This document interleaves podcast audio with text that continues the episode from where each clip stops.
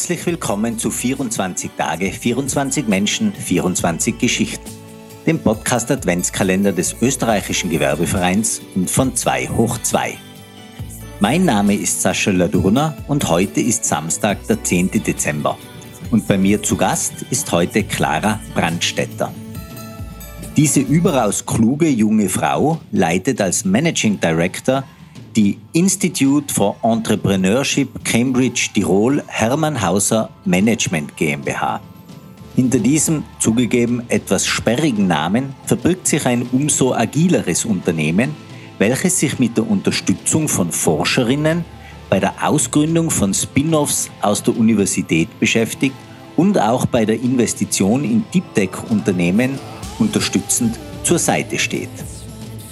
Sie ist verantwortlich für die unternehmerischen Programme, Beratung sowie den Aufbau neuer Projekte auf nationaler, vor allem aber internationaler Ebene zur Förderung des wissenschaftsbasierten Unternehmertums. Sie bringt Erfahrung in den Bereichen Strategie, Geschäftsmodelle und Innovationen mit, die sie sich schon vor ihrem Engagement in Innsbruck über mehrere Jahre in Frankfurt am Main erworben hat. Sie hält einen Masterabschluss von der Universität Innsbruck mit Stationen an der Universität Stockholm, Reykjavik und Manchester.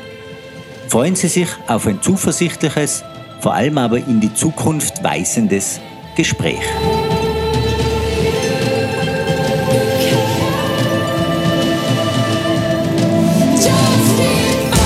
Ja, dann begrüße ich heute recht herzlich Clara Brandstetter bei uns zum Interview.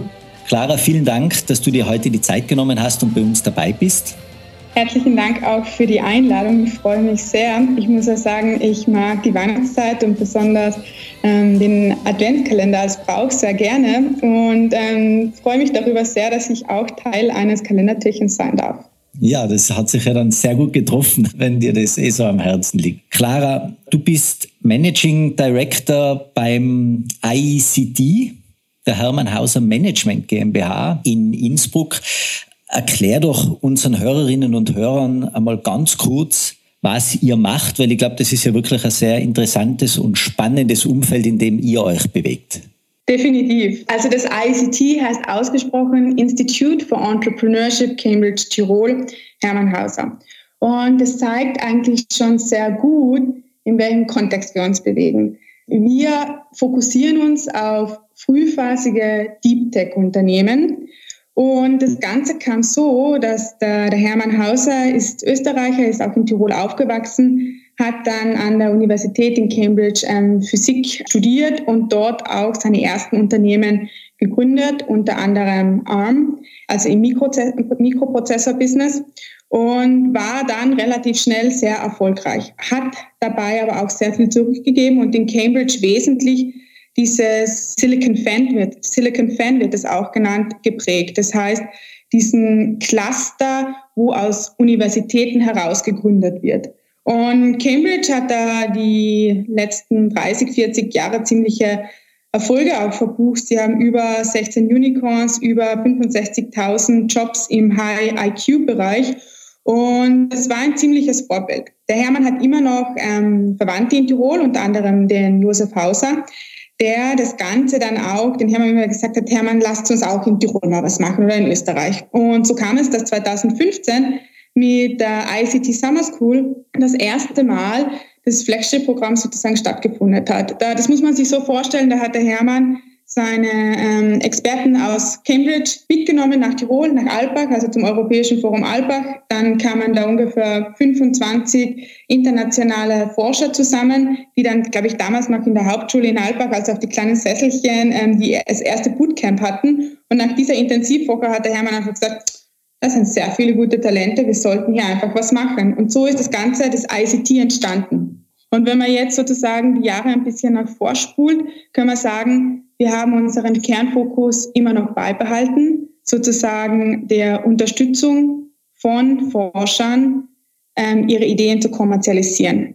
In diesem Sinne, dass einfach, ähm, man sagt so, the benefit for humankind, also dass es für den Mehrwert für die Gesellschaft zugänglich gemacht wird. Und, und was heißt für uns ähm, Forscher oder welche Technologien, von wem sprechen wir? Der Hermann fasst das sehr gerne in eigentlich vier Kernthemen zusammen. Und das ist eigentlich auch das Interessante, wo wir uns als Gesellschaft gerade befinden. Wir werden ja nicht nur beeinflusst von einer Technologie, sondern eigentlich von mehreren. Unter anderem das ganze Thema im Quantum Computing Bereich, dann das Thema künstliche Intelligenz, Machine Learning, das Thema Blockchain und vor allem auch das Thema synthetische, synthetische Biologie, Life Science. So hat sich das ICT auch entwickelt. Wir fokussieren uns auf diese Technologien, auf Forscher in diesem Bereich und unterstützen diese dabei, ihre Technologie auf den Markt zu bringen, maßgeblich ähm, mit Bildungsprogrammen, also eben wie der Summer School oder mit der LPG Innovators Road, aber auch mit unserem Netzwerk, das nicht nur die Cambridge-Innsbruck-Achse hat, sondern tatsächlich sehr stark in Europa verteilt ist und auch ähm, wir unterstützen sie dabei, entsprechende ähm, Investments zu sichern durch unser Netzwerk beziehungsweise durch unsere Partner. So erhoffen wir uns einfach, beziehungsweise arbeiten wir als ICT, beziehungsweise auch mit unseren Partnern sehr stark daran, dass wir ein Europa erschaffen, das Technologie, also das eine technologische Souveränität aufweist, um einfach uns als Europa stärker zu machen und auch nicht nur den technologischen Fortschritt ermöglichen, sondern uns eigentlich auch überlegen, wie wollen denn wir als Gesellschaft sein, wo wollen wir als Gesellschaft hin und wie kann die Technologie uns dazu hinführen und das Ganze auch unterstützen. Sehr interessant, sehr spannend, Clara. Aber da sind wir eigentlich auch schon mitten im Thema drinnen. Wir beschäftigen uns ja äh, in diesem Podcast auch sehr mit dem Thema Zukunft, nämlich auch dahingehend, wie muss sich die Gesellschaft entwickeln, wie muss sich Politik, wie muss sich einfach das Ganze drumherum entwickeln, um im Jahr 2050 eben genau das zu sein, was du gesagt hast, technologisch unabhängig, wirtschaftlich stark, aber eben auch demokratisch stabil. Und da jetzt eben auch gleich die Frage dazu, weil du ja das angesprochen hast, für die Gesellschaft auch zugänglich machen. Technologischer Fortschritt geht ja einher, sehr oft auch mit der Angst vor neuen Technologien. Jetzt drücke ich es einmal sehr bildhaft aus, aber die Leute fürchten sich ja regelrecht davor, dass irgendwann der Staubsaugerroboter zu Hause die Macht übernimmt und ich mir davor fürchten muss, dass der mir nicht im Schlaf den Gar ausmacht. Wie geht man jetzt auch als Gesellschaft damit um? Angst vor diesem technologischen Wandel, zumindest wenn man sie schon nicht verhindern kann, klein zu halten und den Leuten auch klar zu machen, dieser technologische Wandel ist auch etwas, der unsere Gesellschaft voranbringt und den wir auch ja früher schon hatten, weil wir sind ja nur da, wo wir heute sind, weil es einen technologischen Fortschritt gegeben hat. Wie geht's denn ihr da damit um? Wir setzen hier ganz stark auf eigentlich mehrere Punkte, aber ich würde gerne eigentlich drei herausheben. Einmal das Thema Bildung, einmal das Thema Offenheit und einmal das Thema Reflexion auch. Vor allem beim Thema Bildung. Ich glaube, es geht hier bei Bildung nicht um Universitätsabschlüsse, sondern einfach generell diesen intrinsischen Drang, mich auf mehreren Ebenen weiterzubilden, zu wissen, was sind die, die Kernpunkte, wie funktionieren Systeme, Prozesse, wie gehen sie ineinander, vor allem im technologischen, gesellschaftlichen Bild, weil da steckt ja viel mehr dahinter als nur irgendein Code oder, oder ähm, eine neue technologische Entwicklung, sondern sozusagen auch diese Wechselwirkungen zu erkennen und das durch Bildung. Dann beim Thema Offenheit finde ich es ganz wichtig. Es gibt so einen Begriff, das nennt sich Boundary Spanner. Das kommt aus der, ich glaube, sozial- und wirtschaftswissenschaftlichen Forschung, sehr oft im Innovationsbereich. Da geht es eigentlich darum, dass Institutionen oder Personen Wissen übertragen. Das heißt, dass es Personen und Institutionen gibt, die es schaffen, Wissen von einem Bereich in den nächsten zu bringen. Und ich glaube, diese Art von Boundary Spanner sollte eigentlich jeder von uns im Alltag auch sein. Das heißt, was nehme ich aus meiner Organisation, meinem Umfeld mit und kann es auch wieder in mein Umfeld oder in weitere Organisationen zurückgeben. Denn ganz ehrlich, vor allem auf praktischer Ebene funktioniert nur, wenn ein Austausch stattfindet. Und ich glaube, da darf, muss, kann sich jeder persönlich auch an der Nase nehmen, weil jeder von uns lebt nicht nur in seiner eigenen Blase, sondern hat Freunde, soziale Netzwerke, die auch in anderen Bereichen aktiv sind und dass man sich dort einfach mal bewusst und aktiv austauscht, was passiert gerade bei euch, wie geht's ihren Sachen heran und dann einfach in die Diskussion und in den ähm, Diskurs geht und jeder für sich da auch ähm, etwas vorantragen beziehungsweise ähm, mitnehmen kann. Und dieses Thema der Offenheit und der Verantwortung vor allem ist mir zum Beispiel diesen Sommer nochmal extrem bewusst geworden. Ähm, ich durfte beim Europäischen Forum Alpbach bei einem Programm mit dabei sein für Young Emerging Leaders. Da waren, ich glaube, bei die zwischen 30 und 40 Personen, eben zwischen 30 und 40, ähm, alle im, im mittleren und höheren Management. Es ist jetzt unsere Generation, die aktiv sein darf und etwas in der Hand hat. Deswegen ähm, ist es auch umso wichtiger, dass dieser Austausch und dieses aktive Tun stattfindet. Und als dritten Punkt ähm, noch das Thema Reflexion. Ich glaube, gerade um Ängste zu nehmen, beziehungsweise um Fortschritt zu ermöglichen, es ist ähm, sehr wichtig, auch immer wieder bewusst in diese Reflexion zu gehen und zu überlegen, welche Auswirkungen hat es, wenn ich es tue, aber welche Auswirkungen hat es auch, wenn ich mich dagegen versperre. Um sozusagen einfach von diesem Land of Hope, also von diesen Visionen und Konzepten, die oft gesponnen werden, auch hin in ein Land of Transformation, wo es tatsächlich in dieses Tun geht, zu kommen. Jetzt habe ich persönlich ein bisschen das Gefühl, wenn ich mir das anhöre, das ist ja eigentlich ein, wie soll ich jetzt sagen, ein Handlungsleitfaden auch für die Politik. Warum nimmt sich die Politik sowas nicht zum Herzen? Was läuft da eigentlich falsch? Beziehungsweise was würdest du dir wünschen, dass die Politik da auch anders macht? Weil genau dort habe ich ja sehr oft das Gefühl, passiert das nicht. Stichwort Bildung. Wenn ich mir jetzt vorstelle, aus eigener Erfahrung, wie schwierig es ist, in einer Volksschule äh, nur Schoolfox einzuführen, um mit den Eltern einfach kommunizieren zu können. Wenn ich mir jetzt eben vorstelle, diese Boundary Spans, die du sagst, wenn ich mir dann aber anschaue im Bereich der Politik, es passiert ja auch parteiübergreifend so wenig. Es ist ja eher immer dieser Reflex da, wenn der andere was sagt, dann bin ich automatisch dagegen. Selbst wenn die Idee gut ist, weil ich nicht dafür sein kann, wenn es von jemand anderem kommt. Das hemmt ja nicht nur uns als Gesellschaft, das hemmt ja auch eigentlich dieses gesamte wirtschaftliche Wachstum dann. Wie geht man damit um oder was muss die Politik da ändern? Ich würde jetzt ein bisschen anmaßen von mir finden das als, als Handlungsleitfaden für die Politik zu sehen, weil Politik ist einfach so ein extrem komplexes Thema, was ich aber die letzten, äh, auch schwieriges Thema und jeder, der sich nicht selber da hinstellen kann, darf eigentlich auch keine Steine werfen, weil man muss sich selber auch in, in, die, in diese Positionen geben. Aber was schon Thema ist, ist dieses Thema des European Leadership, also tatsächlich eines gemeinsamen Leaderships, nicht nur ähm, so klein zu denken, tatsächlich auch groß zu denken und groß zu denken, nicht nur auf nationaler Ebene, sondern auch im Zeithorizont. Im Sinne von, ich denke nicht nur von einer Periode, meiner Periode, sondern ich denke auch, auch langfristig. Und ich könnte mir vorstellen, dass das auf der politischen Ebene ziemlich ähnlich ist wie auch in der unternehmerischen beziehungsweise organisatorischen Ebene.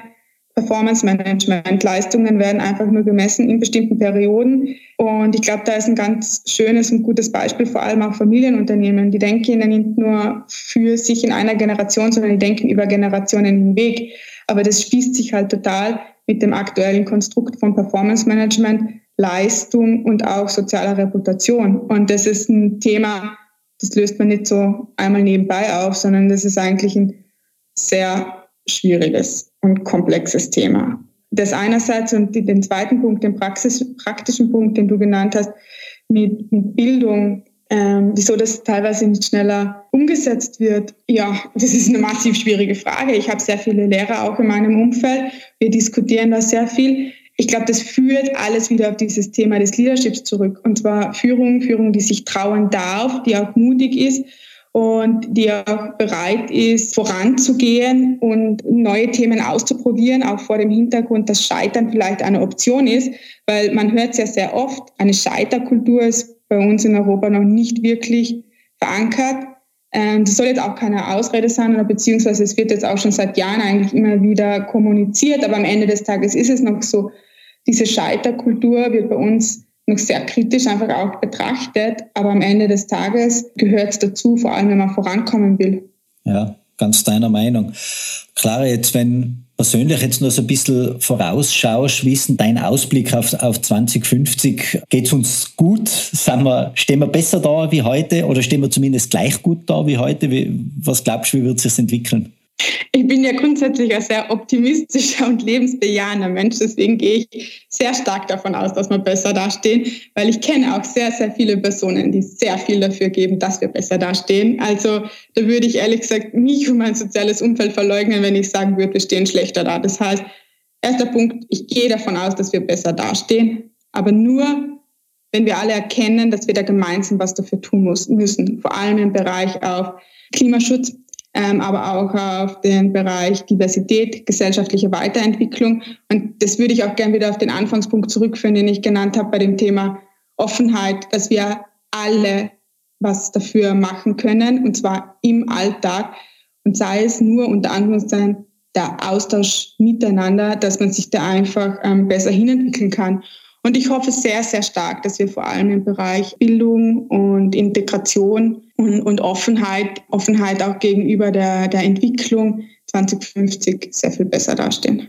Wunderbar. Nach so einem schönen Schlusswort kann eigentlich gar nicht mehr viel kommen. Ich sage vielen, vielen herzlichen Dank, Clara, dass du heute bei uns warst. Danke für diese aufmunternden, aber auch erhellenden Worte von dir. Hoffen wir, dass viele ein Beispiel daran nehmen und solche Boundary Spanners werden, von denen du gesprochen hast. Vielen, vielen Dank für deine Teilnahme. Ich sage auch herzlichen Dank und ich wünsche eine schöne Vorweihnachtszeit.